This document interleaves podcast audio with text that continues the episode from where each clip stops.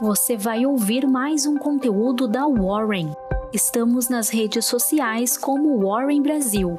Acesse nosso site warren.com.br e saiba mais.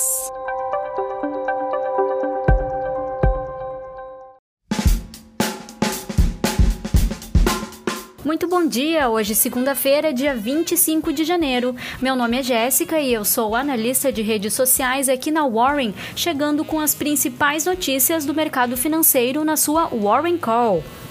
Nesta sexta, 22, a Anvisa aprovou o uso do segundo lote de vacinas da Coronavac, concordando com a autorização de futuras doses envasadas pelo Instituto Butantan.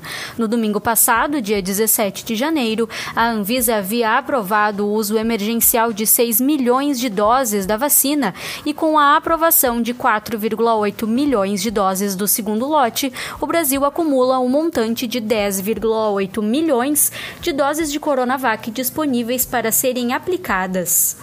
O Ibovespa teve a pior série de queda desde o fim de outubro, caindo 2,47% no acumulado.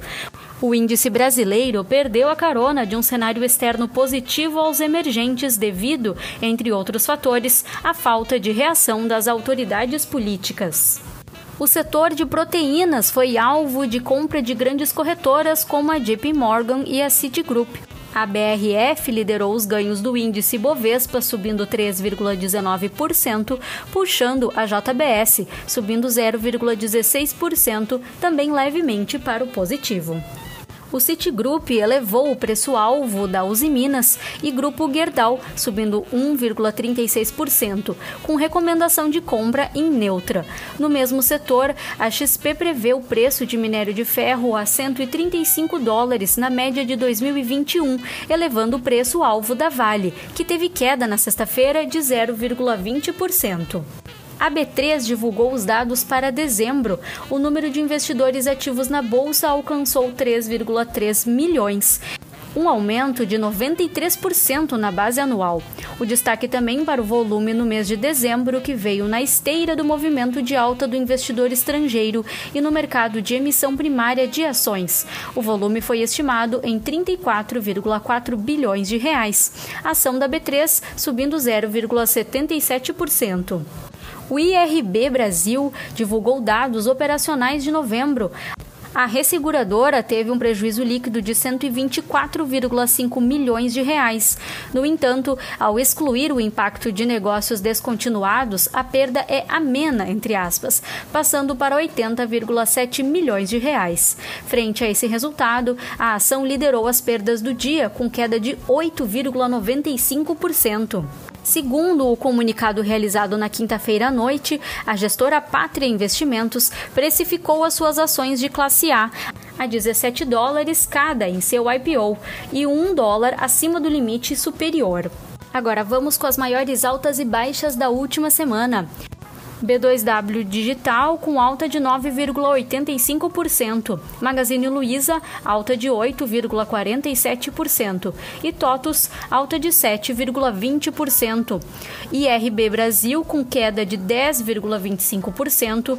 Eletrobras com a ação ordinária de final 3, queda de 11,29% e Eletrobras, ação de final 6 preferencial, com queda de 11,57% trazendo agora as informações da Bolsa Americana.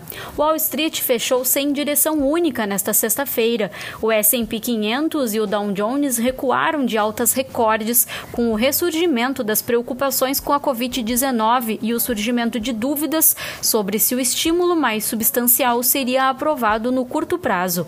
Do outro lado, a Nasdaq estabeleceu uma nova alta de fechamento.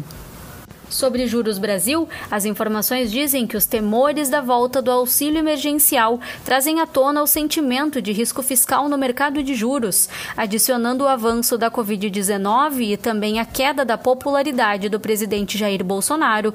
Os investidores pressionaram as taxas mais longas, que avançaram nesta sessão.